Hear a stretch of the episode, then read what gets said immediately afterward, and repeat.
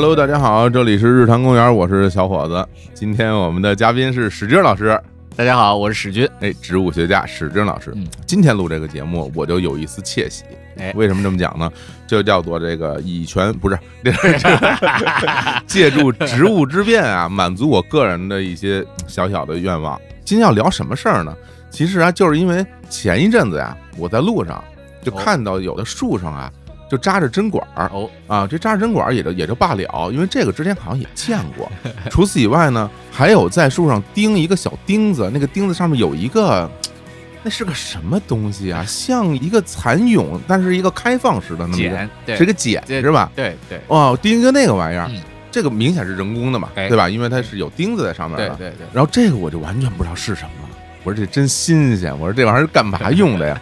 不太清楚。嗯，所以从这个引发了我的一些好奇。嗯所以今天请史老师来，我们一起来聊聊我们在城市的绿化的这些植物上，嗯啊，看到这些事儿，咱们就先聊这个。哎咱就先聊那个碱，那是什么东西啊？啊这个碱通常我们看到的是刺蛾或者是坐蚕的茧。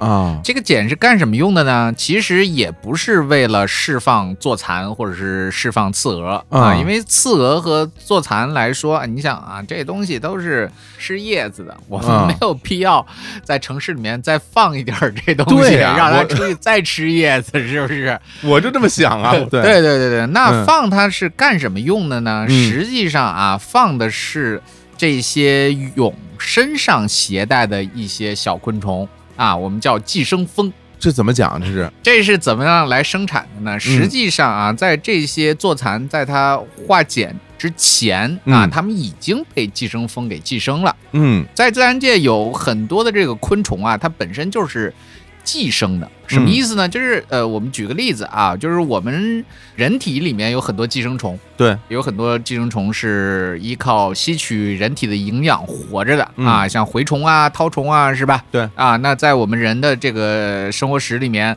这些寄生虫也能完成它的生活史啊。嗯同样的，在自然界也存在大量的这种寄生的现象。嗯就比如说，寄生蜂就会把它的卵呐、嗯。产在一些蛾子的幼虫体内，就是我们通常讲的毛毛虫啊。毛毛虫啊，哦这就是会把它的卵产在这些毛毛虫的身体上啊，或者是甚至是产在它的体内，哦，就是等它这个卵孵化了，一孵化出来，这不就有吃的了吗？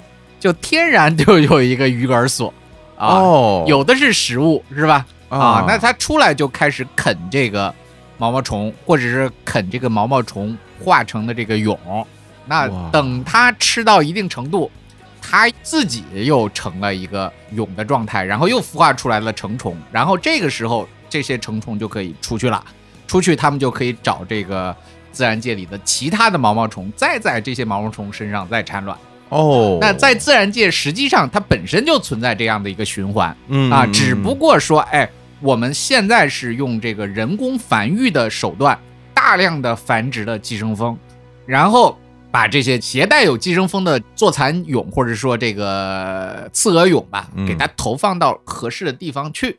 这样的话，它很快就能出来好多的寄生蜂，可以去控制这个区域的毛毛虫的繁殖哦，这样啊，等于说我梳理一下啊，啊。我看到的那个那个蛹，它其实是为了孵化那种蜂用的。对，对哦，对对，等于它从里边会能孵出蜂出来，对对对。然后呢，为什么会孵出蜂出来？是因为之前那个蜂就已经在它那个卵里边已经产了蜂的卵了呃，对，就是在它蛹里面，啊，占了别人的地儿了。对对，对，就是在那个蛹、哦蛾子的那个幼虫体内就已经携带有寄生蜂的卵了，我天，那这像这种东西，它应该是批量生产的吧，批量生产的。并不是自然界中说我找一个哎，个不是不是不是不哦是，这个自然界里面找这 到哪儿去？找这东西，这太难了。那有专门的这种公司去做这样的事情？呃，没错儿没错儿啊，哦这跟我们养这个蜜蜂养蚕一个意思。嗯，嗯啊，这没什么么区别啊，哦就是批量化的生产的。你就想，我们养蜜蜂也是，这蜂箱啊垒过去是吧？啊啊，整齐划一的。养蚕就更不用说了，嗯养蚕你把这蚕的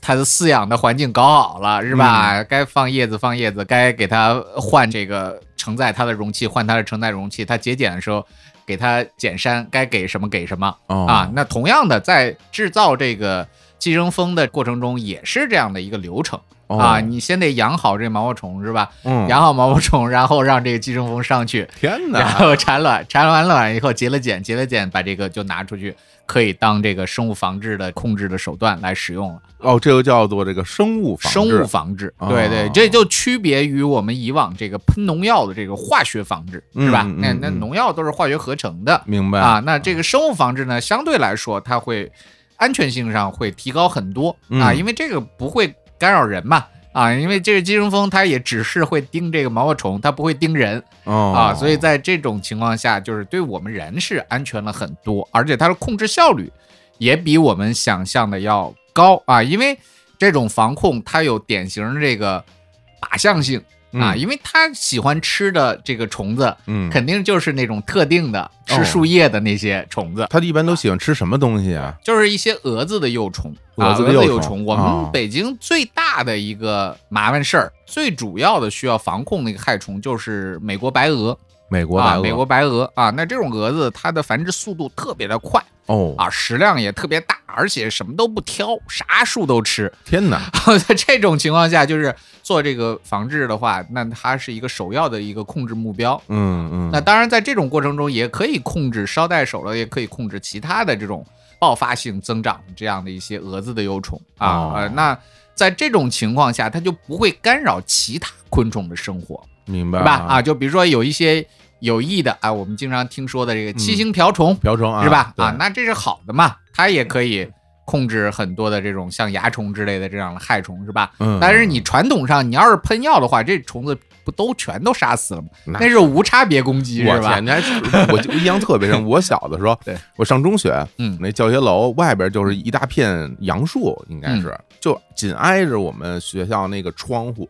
哎，然后一到了这个该打药的时候，你听外边就开始过来车，哎。老师说赶紧关上窗户，然后那药呜就往里打，哇，对 那那个味儿，你别说虫子，人都受不了。对对对，这就是传统上的这个药物的控制，或者叫化学防治。啊。嗯那它只能是这个样子啊，你你没有办法区分出，哎，哪个虫子对我们的人有用啊，嗯。哪个虫子可能危害性更大点儿，嗯那不区分的，那统一全都杀死了。那之前打的不是敌敌畏，是吧？啊 呃，绿化上也有绿化的一些用的药物哦。啊，它的针对于不同的这种虫害的形式，它嗯会调整里面的这种药物的配比啊。当然，这个时候也需要提醒大家一下，就是我们为什么反复强调说绿化带里面的那个果子，你千万不要去嗯。动手动口。哎，就是因为这防控的时候，他可没有考虑到你要吃这个东西，对，真打药 那是哈，是那是真打药，而且这个嗯。药物不是为了食用来设计的、嗯啊。我们在今天在果园里用的这些农药，这都是为了食品安全设计的啊，就是它过一段时间就会降解，嗯而且它的残留量一定是不会危及人的健康的啊。但是绿化带控制。可没有这个设定啊啊，所以大家一定要注意啊，控制住自己的手。虽然那果子长得确实有时候挺漂亮，嗯，但是嗯真不能吃啊，真不能吃啊。真是啊那就像这种所谓的生物防治的这个东西，嗯呃，是不是这些年才慢慢的普及开的呀？，对对对，特别是最近十年以来吧，嗯啊，有一个比较呃飞跃性的进展啊。嗯其实它的前提就在于我们了解了这个寄生蜂的它的这个生活史啊，嗯它究竟是怎么样完成它的一个生活循环的哎，啊？怎么样能把它养起来，对是吧？啊，还特别是你还得找到一个合适的载体啊，嗯是吧？嗯啊，那你说，哎，我们也不能随便找一个毛毛虫就在那儿养，万一这毛毛虫不好养也不行呀，是不是？哦，这还得是这毛毛虫也得好养，然后它还愿意在它身上产卵，这本身啊它就是一个体系，就跟我们说，哎，我们的汽车工厂，它不是说每辆车你都是。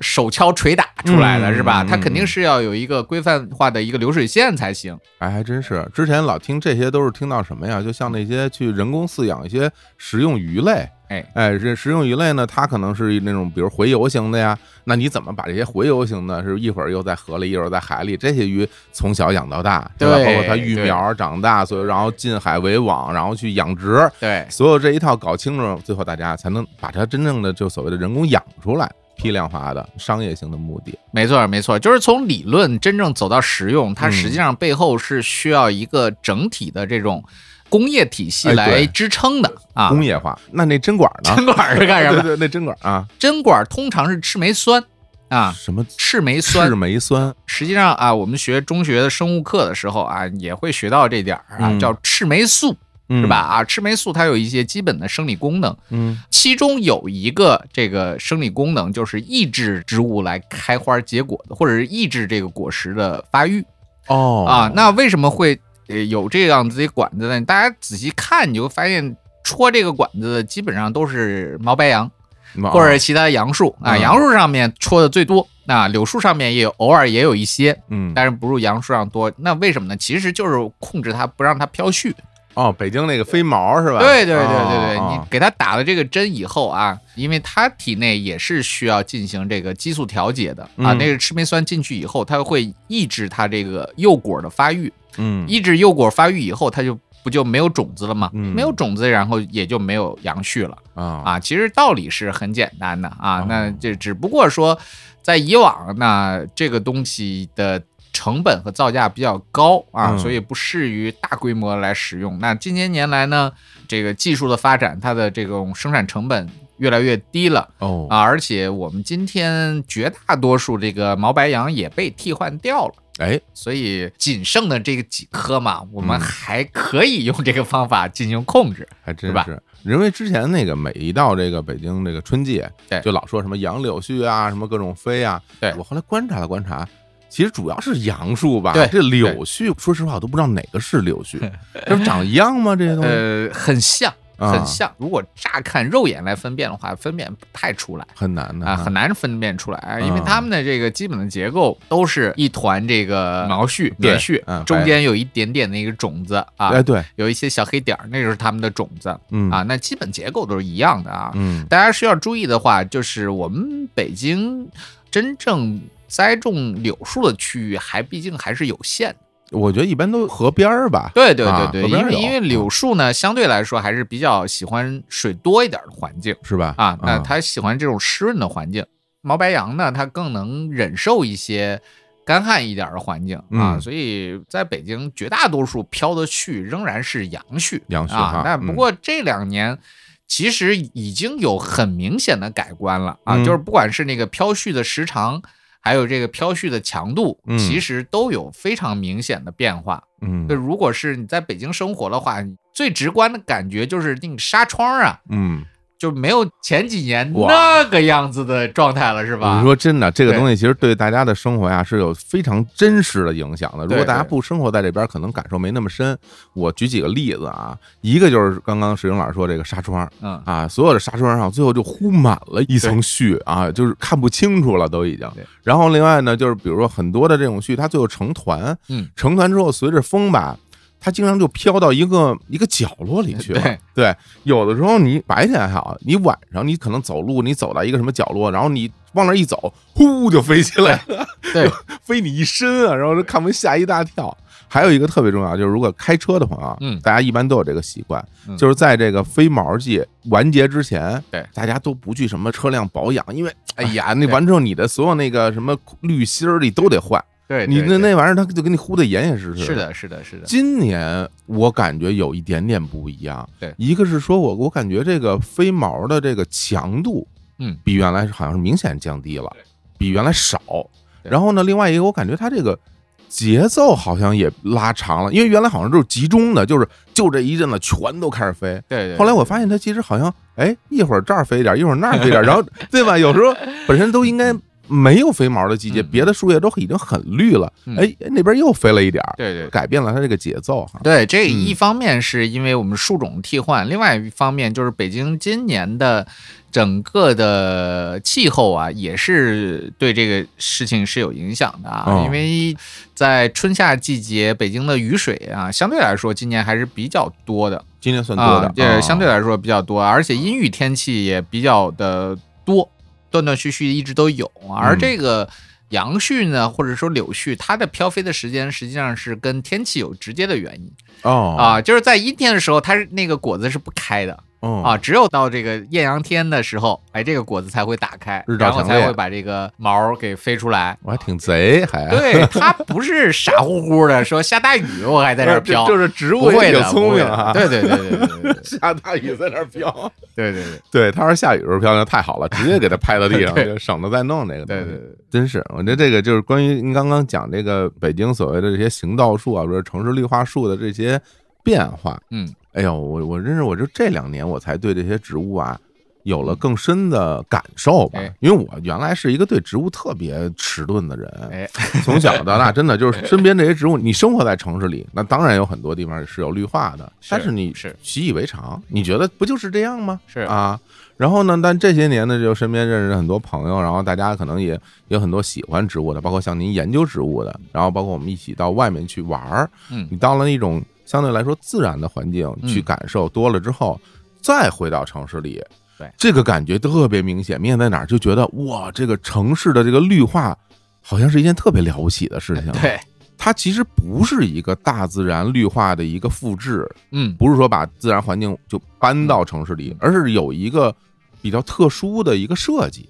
因为比如你像那些树的排列，包括树、草、花，所有的这些东西，你能感受到它是精心的设计和养护过的。呃，这个有不同的发展阶段嗯啊，不能说最开始我们就精心设计了。哎，那最开始不是的啊，嗯最开始为什么我们深受这个杨柳絮的困扰？哎啊，那是在最初城市发展的初期啊，嗯在在建成的初期，最大的需求是什么？最大的需求，第一，形成景观，哎，把这个路弄得有绿色儿，是吧？有绿色啊啊对对。另外一个就是它得有一些实用的一个效能，这个东西嗯得迅速的形成这个遮阴的这样的一个林荫道什么之类的，是吧它？这个迅速很重要啊对对对，要迅速啊，嗯要很快啊！你不能说，哎，我这树栽下去，反正我也不管了，它十年成材还是百年成材，我不管，那不行啊！嗯那我们需要的是尽快的有功能啊！嗯那在这种情况下，就像毛白杨这样的树种就被选中了嘛哦啊，因为它长得特别快，确实很快，嗯，大概三年，长则五年，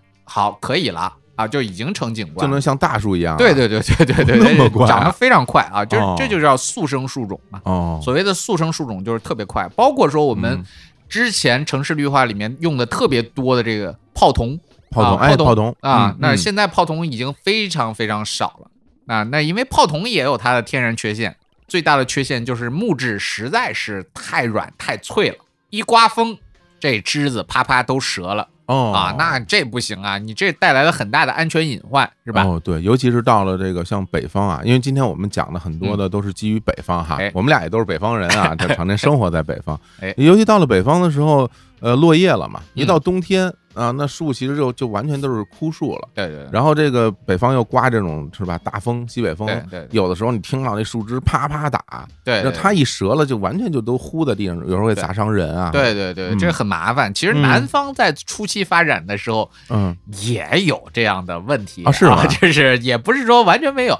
嗯那边呢，最初做绿化的时候有什么样的一个大问题呢？像这个在当年啊，大概是六七十年代的时候，嗯，在南方引种了很多，这是从澳洲引种的一种树。啊您所谓的南方是长江流域，还是说到珠江？基本上是长江以南吧，啊，长江以南长江以啊南，再往南一点，应该是福建或者是福建以南这个区域了。哦哦啊，两广区域包括云南、海南，都有啊。当时种了很多这种树，哦，现在也还有。长什么样？这个树呃，这我都不太清楚树啊。长得像什么呢？怎么形容呢？有点像白杨树，像白杨树像很像哦啊，但是它那个叶子不像啊，叶子是那种羽毛状的哦啊。这个是澳洲银种的一种树，银华嗯啊。那银华呢，这个树也是跟毛白杨一样，长得特别快啊，几年就可以长好。嗯而且呢，它那个花蜜特别多啊，很受这个动物的喜欢。哦但是问题就在于这东西太脆了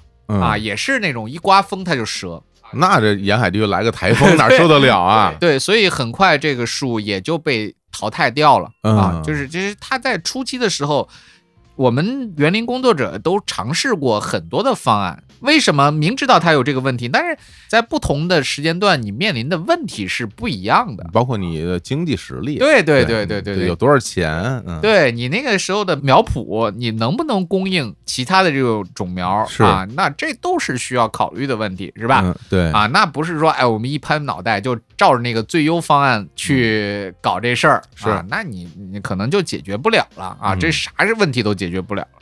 所以到了今天，好回过头来，你发现哦，这个有这个问题，那个有那个问题，但是在新的方案出现之前，那我们只能凑合着用啊。哦，到了新的方案出现了，好，那这个就有机会来迭代了嘛。就更替它啊，啊，，对对对对，就把之前的那些不太好的，或者说不太适用的这些城市绿化树种，就慢慢的把它给取代掉了嗯啊。那到今天，那我们在南方出现的各种的行道树啊，嗯那可能就是比如说一些乡土的，像樟树，啊，樟树啊那樟树特别多，嗯，像这个榕树，各种榕树也特别多。两广一带啊，对，两广一带的嗯像各种的榕树，什么高山榕啊、小叶榕啊、橡皮榕啊等等等等，各种榕树也嗯比较多。这是乡土的树种，特别容易长。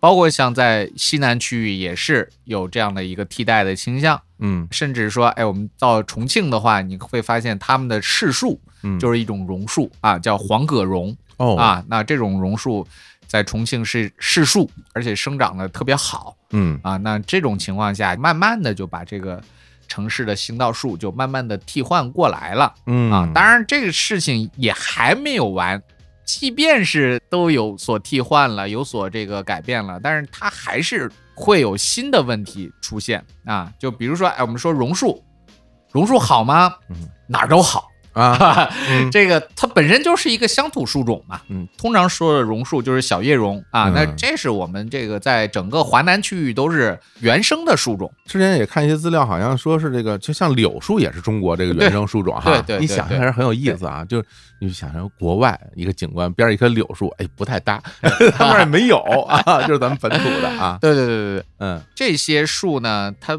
本来也没什么问题啊，嗯。但是在城市里就会有呃麻烦事儿。哎，比如说呢？榕树啊，它的根系特别发达嗯啊，嗯根系特别发达，对不仅是有气生根嗯啊，就是看很多榕树都是和胡子一样。对，长一片，啊然后扎地上去了。对对啊对对对，对它这地下的根也不闲着呀，所以嗯很多的这个行道树啊，它的根系很容易就把这个旁边这个人行道就顶坏了，路面就破坏掉了。哦，有时候见到过。对我记着我反正是在哪儿南方，就是有的那种比较老的那种柏油路，它那个路基的边儿上，你就看它已经鼓起来了，对是吧？有破裂，对对真的给顶坏了。对，就是啊它有这样的一个问题啊。嗯你说在传统道路条件下，你说这大榕树种在村口啊，一个嗯特别受大家敬仰的一棵神树啊，这没问题啊，嗯因为你。原来的那个道路状况没有考虑是吧？对又没有柏油路，又没有水泥路，更不用说这个人行道上还有地砖什么之类的，这都不存在是吧？是的，啊，那你有一棵大榕树，这不是问题啊。但是现在的问题就是，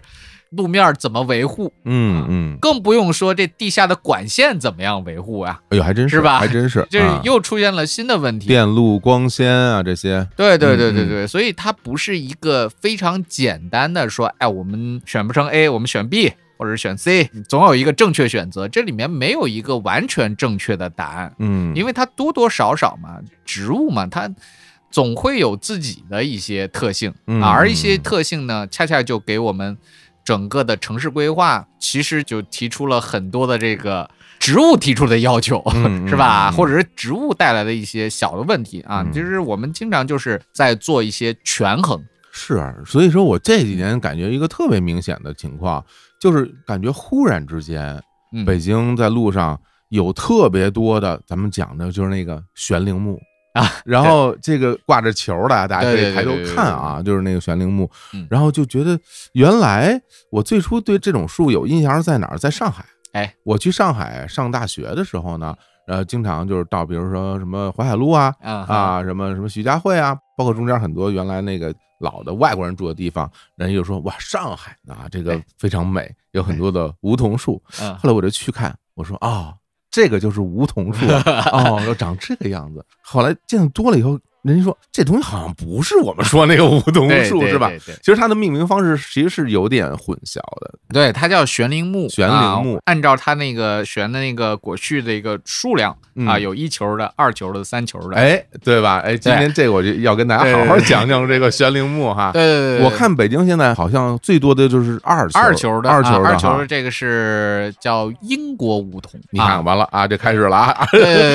三球的才是正宗的法国梧桐还有一个球的，这叫美国梧桐。美国梧桐。就是他们都是悬铃木属的啊，嗯。都是悬铃木啊，就是一球悬铃木、二球悬铃木和三球悬铃木。嗯。啊，那这是不同的这个种类。但是这跟我们中国本土的这个梧桐啊，嗯，就是梧桐树上落凤凰这个对。这不一样，不是一个啊东西。这 这完全不一样。对，那梧桐的果子像什么呢？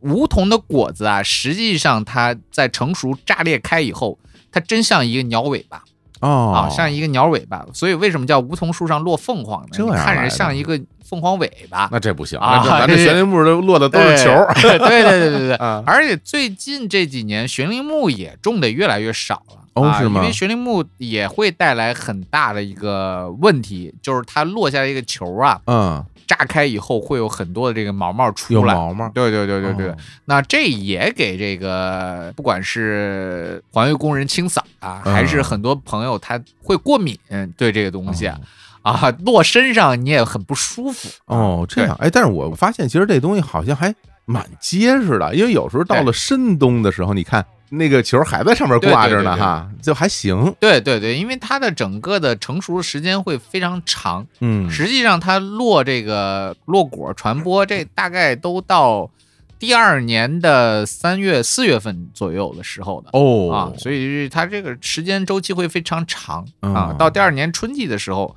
会落下来很多啊。所以说，像这个悬铃木，就是说北京嘛，这属于华北平原了，是吧嗯？那上海属于长江下游了，是吧？气候条件很不一样，都可以种这个树。对对，它适应性非常强，就是它一定是一个啊非常易于种植管理，包括对于气候这个宽容度很高的一种树种哈。对对对，嗯就像我们的国槐一样，啊国槐你不管是在北京种也好，到长江流域种也好，甚至到了广东北部，嗯，这种都没问题啊。哦这国槐也是一个特别这么厉害强健的一个树种。哦，北京的市树啊，国槐。对对对对啊对对，但今年这国槐实在是太，哎呀，别提了。今年国槐我感觉已经就是嗨了，就是啊对开了多少花儿啊！我把车停在那个露天，上面就满满一层的那个槐花。，对对，然后呢，它还有那是树胶吗？反正喷射的好多东西在玻璃上，那个那个是什么玩意儿那？个不是树胶啊，嗯其实这个大家不要错怪这个国槐啊，嗯这东西也不是国槐本身生产的东西，那是什么？这是什么呢？这是蚜虫的分泌物，或者说蚜虫的排泄物。如果这两天大家有有兴趣的话，也还可以去看啊，就是在国槐的，特别是开花的这个细梢上面啊，嗯。爬满满的一层这个蚜虫。哎啊呀，，灰黑色的这种蚜虫会爬得很满，它会在上面啊，就是吸食这个国槐的汁液嗯，啊，吸食完了这些汁液以后，它得有进有出呀，是吧？循环起来，对，出来的那那就是有一些可能没有完全消化掉的这个树枝儿啊哦，这里面是含有大量的糖分的。哦，糖分啊、对它啊落到这个地面也好，落到车上也好，这是粘的特别的牢、嗯 啊！这这这实际上是蚜虫干出来的事儿啊，这跟这个槐树人家本身没关系。哎呀啊，那就这应该多弄点那个蜜那什么那个蜂，把它都给吃了，对呀。那个哦，这个得嗯瓢虫来干啊，啊瓢虫来干这事儿。啊所以今年感觉这个国槐的花儿就好像就是特别的旺盛，比是的往年哈，是的，啊。是的，，这就跟我们之前谈到的这个问题啊，就是今年的北京的整个在春夏之交的时候，它的这个气候啊，有比较明显的特点，就是阴雨天比较多，整个的这个时间，它有利于这国槐的花芽的发育啊，然后再加上雨水特别的充沛啊，那它就出现了这种大规模的开花的这种情况。嗯植物开花，它实际上也是跟这个某一个年份的它本身的这种气候条件是有直接的关联的。哎，今年就感觉它的花期很长，对而且很茂密。有一天我在路上碰上一个老大爷，哎，然后呢，我干嘛呢？我在给我那个车啊加玻璃水，哎，然后我这掀开盖儿，然后往里加玻璃水，大爷就站在边上看，说：“呵，说你看看你的车里这么多花儿？我说不是，我我也不想啊。但是我说今年这个槐花多呀。大爷说这槐花多好，知道吗？这槐花多呀，你知道代表什么吗？啊我说那我不知道，向您请教请教。啊大爷说了，说这个老话讲啊，嗯这个槐花多啊，就预示着今年这个豆子收成好啊。我说哟，我说还有这么样？哎，他说是。对他说那个豆子呀，什么黑豆啊，什么红豆啊，对哎，槐花一多就能收得好。不过现在你们年轻人也知道也没有用。按照您这么说，还真的是有关系的哈，有有关系，有关系啊！当然，这肯定是雨水多嘛，雨水的雨水多啊雨水水分比较充裕，然后呢，整个也没有特别长时间的这种极端天气。嗯，北京今年整个天气，那要跟这个江南区域比，那实在是太好了，是吧那真是？真的是太好了嗯啊！也没有什么极端的这种高温哦啊，有那么几天也很快就过去了。所以在这种情况下，它是很有利于这个植物啊，包括农作物的这种嗯生长。那真好。那今年看来这个豆子应该不错，啊，对到时候多买点豆子产的质量也好。啊对对，所以说，就是现在我就看，比如说在北京这路上这些行道树啊，刚刚咱们讲的，比如杨树，比如说国槐，然后其实还有洋槐哈，哎对，它那个就是花期是不一样的呃哦，那对吧？很不一样。好像洋槐是特早的那一批哈，对啊，洋槐在北京开花的话，通常是在五一节前后。嗯。啊，那就是四月份到五月份这段时间，嗯。那是洋槐开花的时间啊。因为洋槐嘛，洋槐你听这名字就知道，嗯。这不是我们国家原产的。外国的啊，那是外国来的，嗯。从北美洲来的。哦，但是洋槐呢，它的一个用处啊，之前是作为这个荒山绿化引进的。荒山绿化呀，对对对，就是这块山光秃秃的，啥也种不了。你种这个洋槐好种，为什么呢？因为第一，它耐这个干旱和贫瘠，嗯它本身就可以生产肥料。我们可能听的更多的是大豆有这个能力，有根瘤菌嘛，嗯，是吧？大豆有这个生物固氮的能力、嗯啊，因为它的共生的根瘤菌可以吸收这个大气中的氮气，然后直接变成这个肥料。那这个洋槐呢，它也有这种能力啊哦，，它也有共生的这个根瘤菌，嗯有根瘤菌就可以把它这个肥料很充足的供给成，然后就可以。呃，长在这个荒山上啊，你不需要做太多的照顾，它就长得很好。哦，那那个就老说那什么那个什么洋槐蜜什么也是这个哎，对喽，是吧对对对，啊，对，因为洋槐它的这个花蜜确实还是不错的啊，嗯不光是这个产蜜量大，而且它有一种特殊的这个风味儿。这个洋槐是有嗯香气的，对啊，它的香气还是很足的啊。你到洋槐开花的时候，你能闻到一种非常让人愉悦的那种香气，还挺浓的那个对对对对对。啊但是国槐就不会啊，对国槐就没有这个香气是啊，这两者是完全不一样的。啊，哎呀，真是国槐今年真是把我弄 弄得挺苦 哈。对对对。然后除了这个还，我觉得还是北京还有银杏也比较多。对银杏，银杏比较多。哎，银杏因为它整个来说啊，一个是它生长起来的速度比较慢，但是带来的一个好处就是它本身的这个木质比较的结实。嗯，另外一个就是它作为一个景观的话，呃，看起来比较漂亮，哎呦啊，有特色。可真的美啊，是可真的漂亮。是，特别是到这个秋季的时候，对啊，那真的是满城金黄啊，嗯那个感觉是非常棒的啊。对，还有一个就是它本身啊啊有一些文化的含义在，嗯所以选择银杏作为一个行道树啊、也是基于这些的考虑。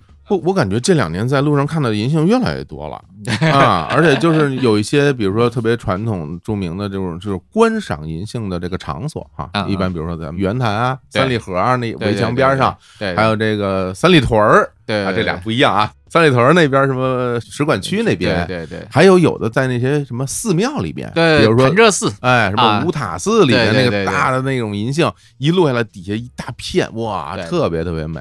但是这种树吧，其实也有一个问题，它那个掉果子这个问题，哎呀，这个这个银杏这个果子呀，真的是味道太大了。呃，确实是这样啊。啊银杏它严格来说，这不算它的果子嗯，啊，这是它的一个种子。区别区别在哪儿呢？这个呃，区别在于啊，它的来源就是它外面那层肉肉乎乎的那个东西来源是不一样的啊。哦那什么意思呢？就是呃，我们吃到的这个，比如说桃子啊，嗯那吃到的外面这包被的这层是它的果皮果皮啊，，它是来源于花儿的嘛嗯啊。但是银杏儿它跟这个松树杉树、柏树是一家子，它们都是裸子植物，这哦种子都是裸露的。但是为什么外面包着这一层东西呢？对呀，是因为它的这个珠托，就是托着这个胚珠长的有一个很有意思的一个结构。这个结构呢，嗯，增生了，把它整个的这个种子给包被住了。哦啊，它本来是一个小托，在什么地方能看到更明显的这个小托呢？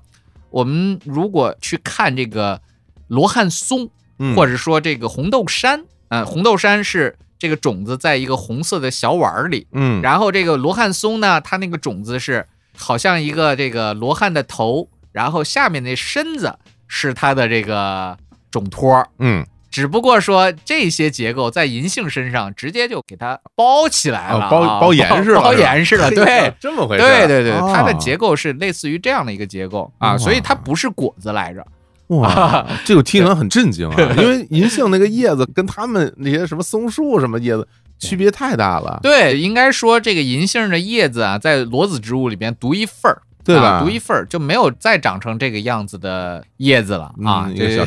其他的当然也有叶子比较宽大的裸子植物，比如说很多的苏铁啊。那哦苏苏铁有些苏铁的叶子长得挺特别的啊，嗯包括说一些特别的，咱们国家不分布啊，其他的地方分布的一些。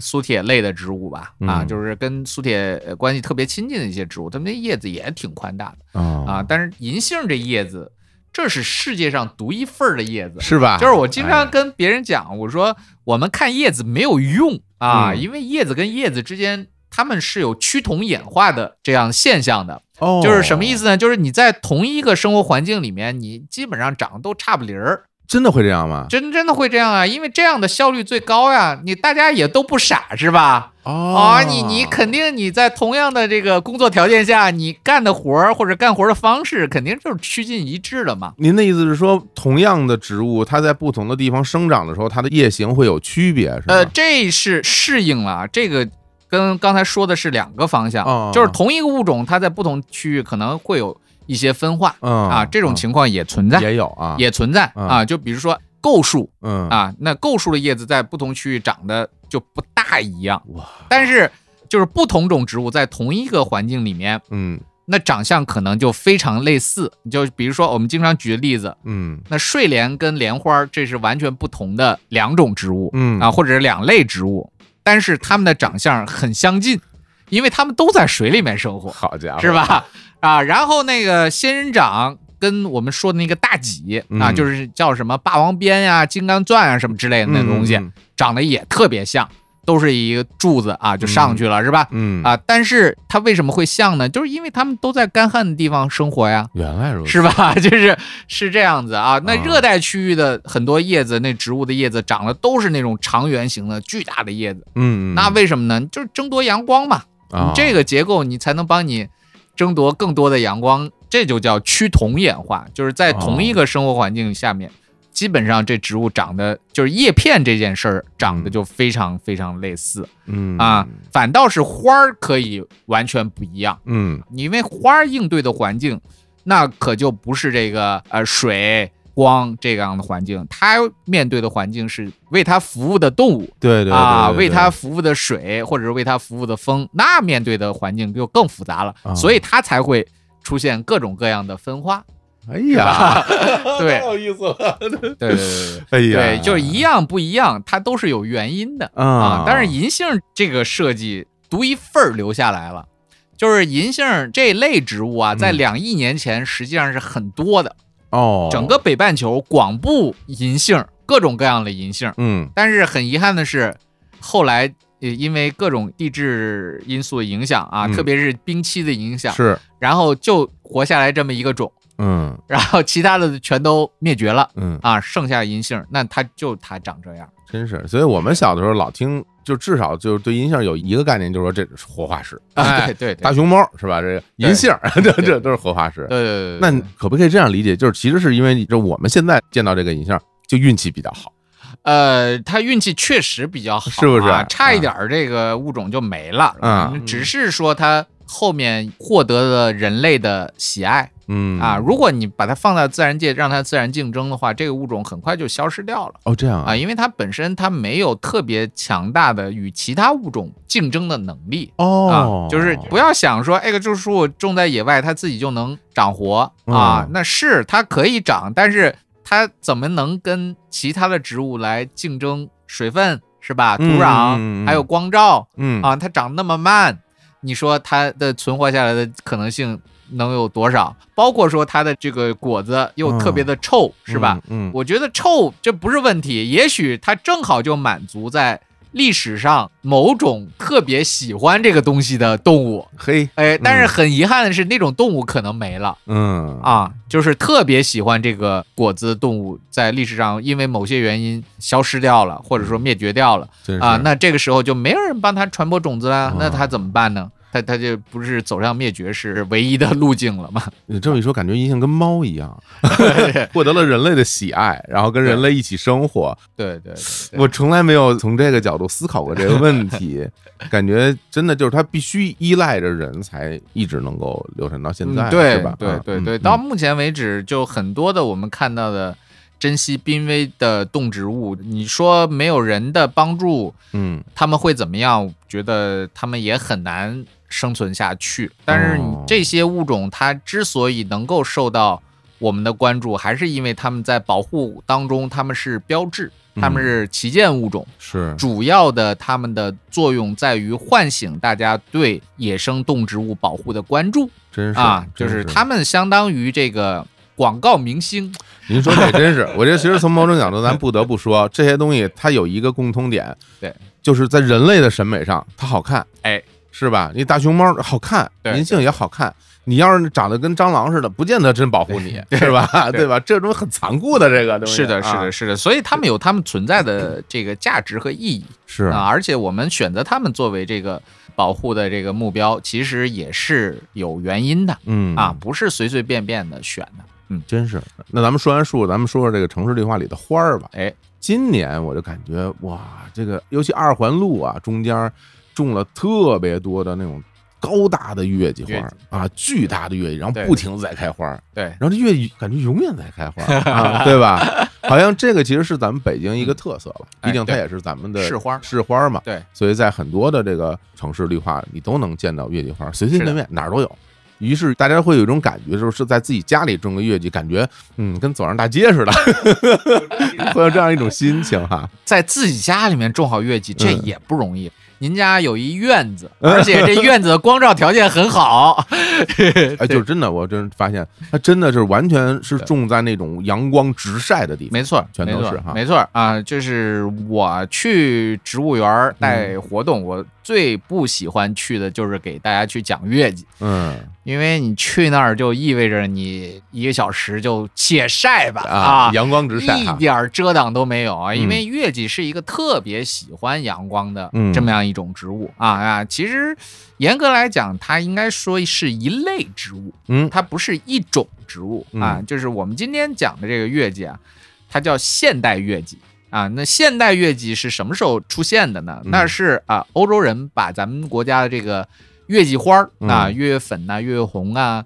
运回到这个欧洲以后，嗯跟当地的一些本土的他们的传统的古典的乐季啊，嗯来自于突厥蔷薇啊、嗯大马士革蔷薇啊，把这些杂交以后嗯才产生的。我们今天看到的这种叫现代月季，所以说就有一个特别多，就困扰很多大家的问题啊，就关于月季对。啊、蔷薇、对玫瑰对。这些东西哪些区别？呃，很容易区分。首先嗯，你就看是一年是开一次花还是多次开花，哦，多次开花这才是月季，也只有月季可以多次开花。嗯，这是继承了我们刚才说的，就是我们中国本土产的月季花这个物种的特性，嗯。就是它的特性就是一年可以开好多次花哦啊，这个特性是现代月季的一个根基和基础嗯啊。那除了这个以外，其他的我们都称之为蔷薇或者玫瑰了嗯啊。那蔷薇呢和玫瑰，它都是典型的啊，春夏季节开一次花，就开一次啊，就开一次花，一年就一个花期。哦，这花期结束以后，这不开花了。你要想看花儿，那明年吧。另外一个就是根据这个本身的刺儿疏还是密的情况啊，也可以做一些基本的判断就。是那花茎上的那对个，对对对对啊，对，那个杆儿上，我们经上那个刺啊，如果是作为玫瑰的话，特别密集，哦，就没有下手的地儿嗯啊。你要是说这个，我平常拿那个红玫瑰什么的，嗯你看你还是有可以抓的地方嘛，虽然有哎那么个刺儿。您这么一说，它是还是不，是啊？但是它中间还有茬儿，是吧？嗯还有空隙啊，你可以拿着手拿嗯啊，那这就是月季的特征啊啊，。那这红玫瑰就不见得是真的是玫瑰了。呃，也不用纠结这东西啊。西方人讲的 rose 这个东西，它是泛指这一批都叫哦，rose，、这样啊，啊而且它的商品化的就是现代月季了。至于说那个玫瑰，它不适于作为这个鲜切花来用，嗯它适于做什么呢？做这个玫瑰精油哦啊，因为它香气特别的浓郁，那个感觉非常好。另外一个就是吃，就是玫瑰可以做玫瑰糖啊、哦玫瑰酱啊、鲜花饼啊哎什么的，是吧？嗯，这也可以吃。通常来说会服务于这些用途。嗯但是蔷薇，蔷薇的种类很多，蔷薇的种类也很多，通常用在这个造景上面，它也是相对来说比月季的耐受性更强一些，啊，就是能种在更多的月季适应不了的这种区域，比如说这个地方稍微阴一点儿，那它也能活嗯。啊，不像说月季对那个光照要求那么高嗯，啊，相对来说皮实一点儿。那所以说这个看来这月季不是哪儿都能种啊，啊，那必然的，必然的。啊，月季啊，之所以在咱们这个家里面养不好啊，多半都是因为光照条件达不到啊，这跟把仙人掌养死是一个道理。啊。啊，其实是光照没够。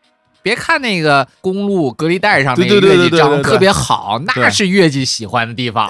对，一天到晚是吧？早上太阳升起到晚上那个太阳落下去，一天这十来个小时哦充足光照。哎呦，因为我们都会觉得说，就是月季都长在那种最破的地方，都是那种犄角旮旯啊，或者是嗯就是那种没法干别的地儿，就种一堆月季，就感觉就是说，哎呀，随便弄弄吧。结果那是人家最喜欢的地方。对对对，最适宜生长的地方。哎呦，那啊这个真的是有冲击力，就好像我前些年第一次啊，就是在上海的马路上种了大片的郁金香，啊，我都惊了。我说这个东西这一根儿不特贵吗？这 老外这说荷兰的这个东西，怎么现现在马路上都开始种了？当时给我带来巨大的冲击感。对对对对啊对对，就这个其实就是植物，它都有自己特别喜欢的一个生活环境，嗯就好像说我们这个去南方嗯街边儿种了好多那个龟背竹，嗯包括这个海芋，就是我们讲滴水观音。嗯啊，滴水观音你在云南那跟杂草似的，到处都是，是吧？那根本就不用种啊，这自然就长出来好多。但是你要是在北方的话，那你可得好好的伺候着看着是吧？是吧？对对对对对，所以每种植物它都有自己的一个独特的生活的要求，嗯啊，嗯就是水啊、热呀、光啊，一个综合的要求。对，那现在看来，就听您讲，那原来比如说在我们城市里边儿这些植物的这个种类啊，包括花儿啊什么的，其实受限很大原因就是资金的问题。有这个问题，是不是而且是很大的一个问题啊！啊就是我们在城市发展初期，你也没有那么多资源管这事儿，嗯是吧？就像我们之前吃饭啊，嗯我们先得吃饱再说，是吧？啊，你在吃饱以前，你讲什么营养均衡？哎你没有机会讲营养均衡，是吧？是是，你先把肚子给填饱了啊。嗯那同样的，那在城市绿化初期也是这样的一个问题，嗯，就是你先得有这个绿荫儿，先得能让大家看着视觉上舒服。对，到现在，哎，我们有条件了，我们再重新来规划，嗯，让它有新的生态功能哎，啊，就是让整个的这个绿地活起来啊啊，不仅仅是一个死板的那个背景墙对，啊，你不能说，哎，我这个块儿就是绿绿的、整齐划一的。当然呢，嗯就是在欧洲的这个古典园林的设计里面，就是他们也喜欢这玩意儿。啊，典型的这个欧洲的古典园林就是整齐划一的嘛，嗯，四四方方的那个绿篱，啊是吧？这个树丛也是规规矩矩的、方方正正的。所有裸露的地方全是草坪，对对对对对。修剪的非常好。对对对对，那是之前的大家的审美啊和习惯是吧？但是现在，那我们通过这些年来的一些不断的发展认知啊，嗯我们越来越多的提倡这个与整个自然和谐发展嗯是吧？啊，就是生态理念也逐渐逐渐的深入人心了。是，那我们希望就是我们整个城市啊，不要与整个的自然界做太多的撕裂，嗯，是吧？嗯那我们还是要希望我们的门口有一些这种自然的这样的一个风情在这儿吧。哎，您说这真是，就是每一个城市嗯都有它自己适合在这儿生长的植物。对然后呢，把这些植物如何从自然的环境中搬到城市里来，这是一个学问。哇，这太大的学问了，这太大的学问了。我现在就有时候走在路上，我就看这些树、这些草、这些花儿嗯，我就感觉去设计这些结构和布局的这些人，真的还真的挺厉害，很厉害，很厉害，因为我们今天考虑到了很多的因素，就是包括说刚才我们已经聊到的那种，嗯。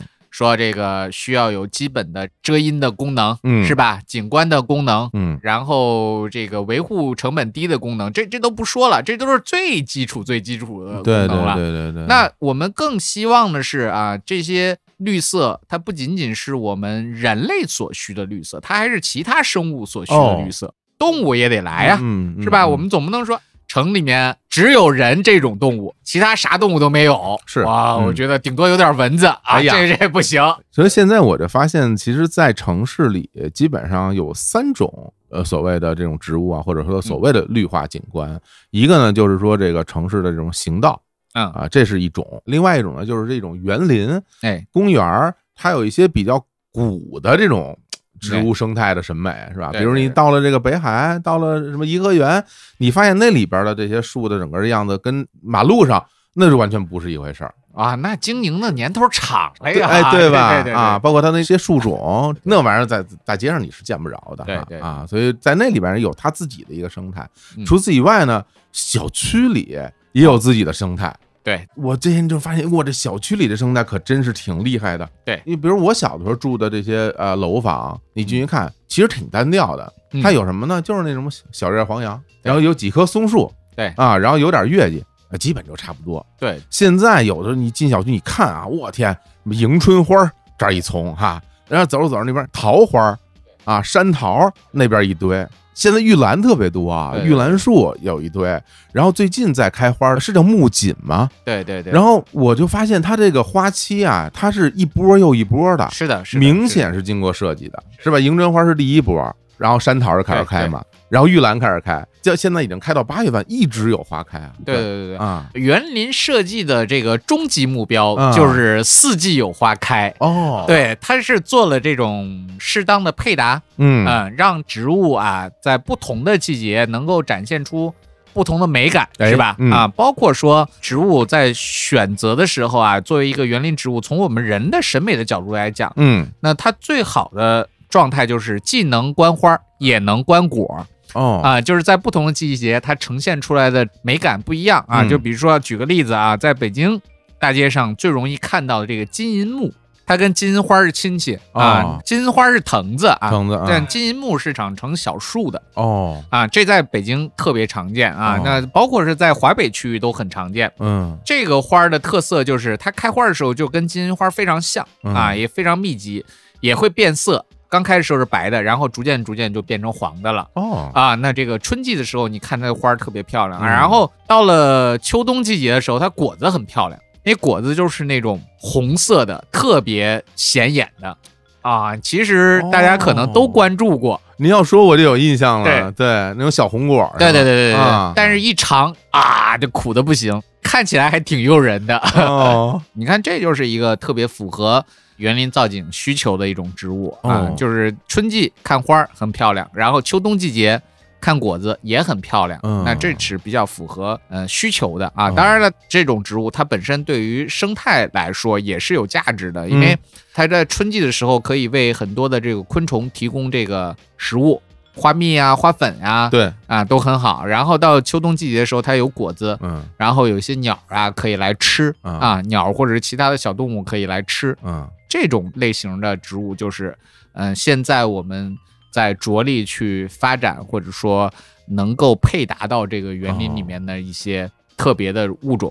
您要这么说，还真是。您像我刚刚咱们提到，比如说那个山桃，它也会结果啊，，对对，然后还有那个海棠，是吧？对对对，大量的海棠树，开花也很漂亮，对一大片一大片的，然后会结海棠果。对对，我前阵子我看好多老头老太太去摘那海棠果去，然后我哎，我心说，这东西你可别吃了。对我我感觉他们是不是真的要吃啊？我天哪！真的是建议大家一定要小心啊！绿化带里面的这些树，它真不是为吃嗯而准备的啊！大家一定要小心，一定要小心。而且现在我发现，其实包括那么我们看到的树，比如嗯咱们就说这个小区里啊，树有各种各样的，然后趴在地上的东西不单单是草了，哎，我发现就现在有很多小区都在种那种叫什么呀？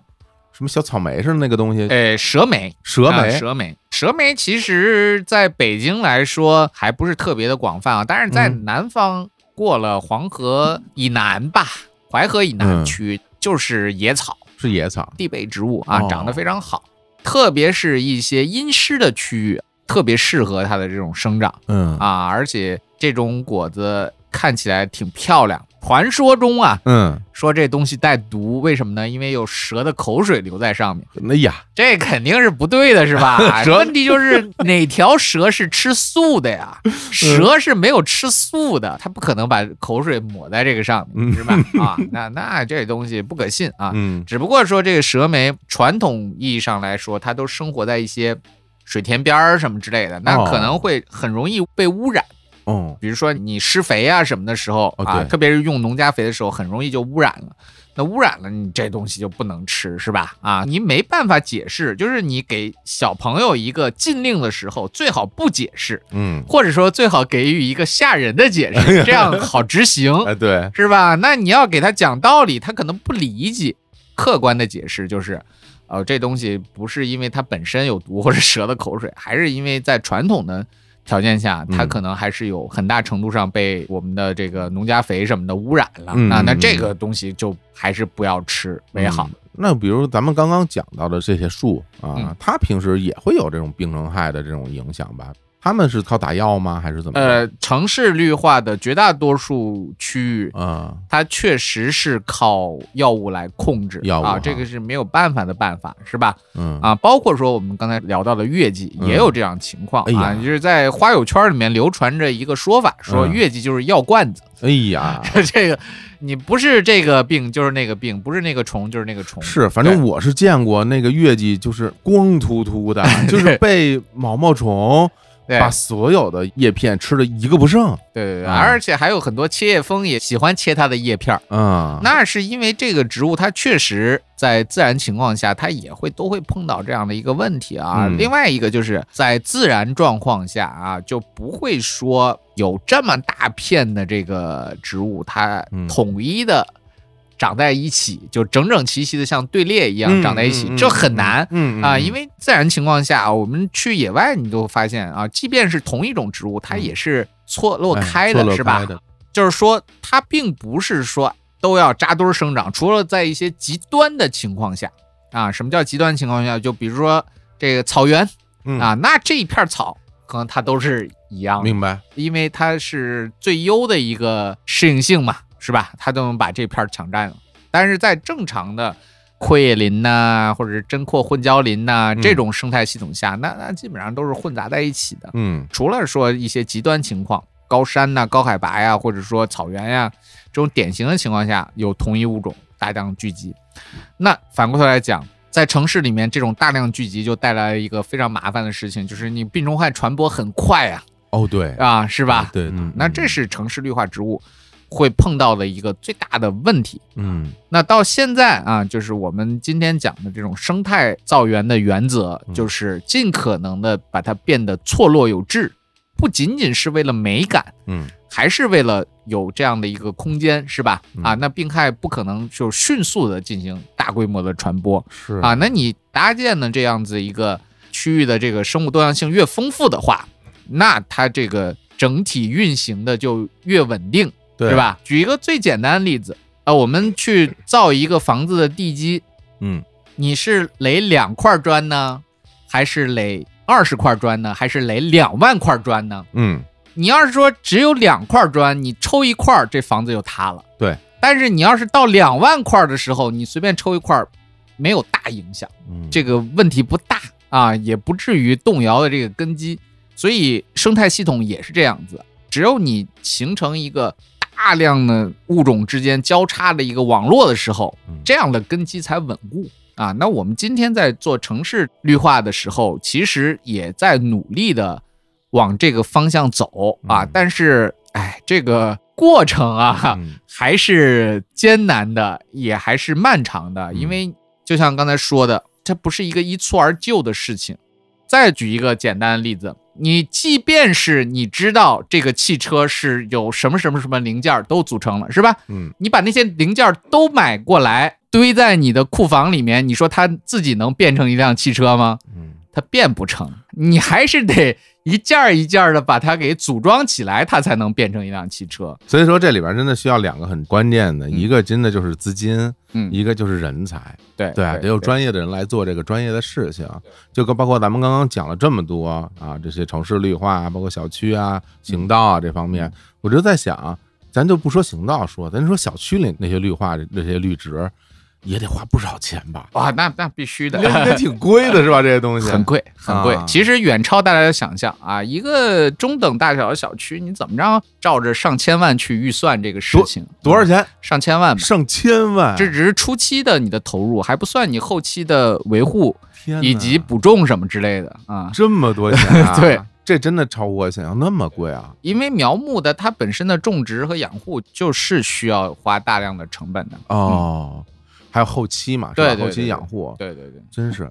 不过咱们回到最初说那东西，我还真的挺有感受的，因为比如说咱们讲这个生物化防治的这个东西，嗯感觉真的是一个特别好的办法。对因为不说别的啊，就关于这个去平时打药去维护的这些花木的时候，嗯的确会发现一个问题。一方面呢是说这些病虫害少了，嗯另外一方面就是真正我们小时候习惯在这些呃植物上看到那些我们爱玩的昆虫，哎，都没有了。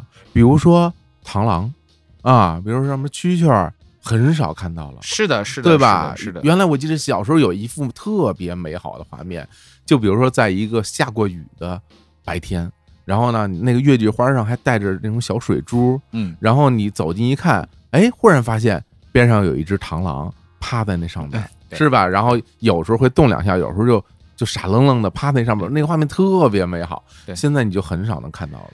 这就是说，哎，未来呀、我们怎么样来处理这个城市绿地和这个人居空间之间的这种关系，是吧？嗯啊，这是也是一个大的工程，因为在以往啊，这城市里面有很多这个抛荒的地，嗯，其实它不是说所有的地都完全就是人来人往啊，哎行驶着这个呃功能是吧？啊，有很多那个，比如说这块地可能因为某些原因，这个院子就是荒的一个状态是吧？嗯经常会出现这种情况北。京原来最多的就是那些废弃的那些窑烧窑的那些地方，是一大片。对对对对嗯对，你以往的土地利用效率没有我们今天这么高，是吧？啊，但是这个给野生动物啊提供了一些栖息地啊。嗯那在其他地方受到人为影响比较严重的时候，它可以躲到那儿去。对啊，那这块儿不行了，它还可以躲到其他地方去，啊它总有一个栖身之所啊。那现在呢，因为土地利用效率确实高了啊，嗯那在这种情况下，你怎么能让这个我们的自然的朋友们有那么一个栖身之所？这个是需要认真去研究的事情。包括说，哎，我们今天也做出了大量的尝试，是吧？包括说各个这种森林公园的这种建设，对啊，比如奥森公园奥啊，是吧？大运河森林公园啊，城市森林公园的建设，对，还有城市绿地，你比如说什么西海啊那些，南海子呀、对，啊，那这些公园的设置也是在做积极的这种探索。确实，我们的绿化部门没闲着啊，他们确实在做这种积极探索，但是这个探索它需要时间，当然也需要新的理念的注入啊。有些时候关于绿地呢，它有限的一些调控是建立在它本身这个嗯系统对的完整性比较高，而且体量比较大的基础上嗯啊，那才能做这样的事儿啊。就比如说，哎，我特别喜欢的一个园子，就是我们那个中国科学院西双版纳热带植物园。啊哇，这个植物园实在是太棒了！这个植物园最牛的地方，一个是物种特别多，嗯现在现存的里面的植物的物种超过了一万三千种。这个什么概念呢？我们北京常见的物种大概是两百到三百种哇啊，那边是一万三千种。更神奇的是，他们是不施用农药的，整个园子是不打农药的。虽然整个园子都非常的漂亮，但是不打任何的农药。这么厉害啊？，对对对，那他这生态系统得多完整啊！哎这个，对啊，在那里面，你说哪个树上碰见毛毛虫，那太正常的事情了。嗯嗯嗯啊，我们去做研学的时候，也经常提醒我们的同学们说：“哎，你小心点儿啊，别挨那树太近，嗯。你看清楚了你再去。那嗯。树上可能吊着好多一丛毛毛虫，哇。但是这毛毛虫是可以成为鸟的食物呀。是。鸟吃了以后，那可以减少它们对植物的危害。嗯。啊，另外一个就是这些鸟儿也可以成为其他的猛禽的食物呀，嗯。也可能会成为其他爬行动物的，比如蛇的食物啊。是。啊，那整个的它的这个生态系统就完整了，在里面有三百多种鸟。你能看到嗯，这个感觉就完全不一样了。至于说能够看到的昆虫，那就更多了。每年五月份去看萤火虫，嗯哇，那个萤火虫非常壮观，就是在那草坪上，你就看着一群一群的萤火虫在那儿飞啊。即便是在七八月份啊，暑期，这都是萤火虫活动的淡季了，仍然能看到很多的萤火虫嗯在这个草地上飞来飞去。更不用说还有很多我们城市孩子完全没见过的，像什么竹节虫啊竹节虫兰花螳螂啊啊，兰花螳啊，这些这 些这些就就名贵宠物，对对对对对对对，就这就是我们期望的一个真正完整的这种所谓的人工这样的一个生态系统。对我现在真是会觉得，就是嗯。跟您请教完了之后，也包括跟很多朋友聊天，我也会觉得，就是大家想到的人与自然的这种和谐的关系，嗯，它当然是分不同的区域的，嗯，就比如说。在一个城市化很高的这么一个城市里面，它应该是一个什么样的一个生态的一个状态？对，不同的城市化它其实是不一样的。对对我觉得每一个地方都有属于它最适合的，或者说最好的那样一个方式，我们往那儿去努力。你也不能说，比如现在大城市，你把楼都拆了，都改成种树，对对，当然这也不现实。对对对，所以说我觉得就是在各个领域的人在努力之下，嗯我们争取能越来越看到这个城市里面也有这样一个人与自然相处融洽的这么一个环境。没错。所以今天请水月老师来，我也是希望通过您的讲述，让大家了解更多的这方面的知识。另外一方面，也希望大家能够及时去关注一下自己最最最身边的这些自然环境。哎，开了你们家这个小区楼门，你就能看见，对对吧？？而且你想，一千多万呢，花那么多钱呢，你不好好享受，用的都是你们业主的钱，是的，是的，是吧？是的，是是真是特别好，特别好。所以我觉得真是每处都是景，没错大家就好好的享受生活。对哎。好嘞，那今天就跟大家聊到这儿吧。好嘞特别感谢史军老师，我们下回有机会继续聊天。好，好嘞，跟各位说拜拜。哎，拜拜。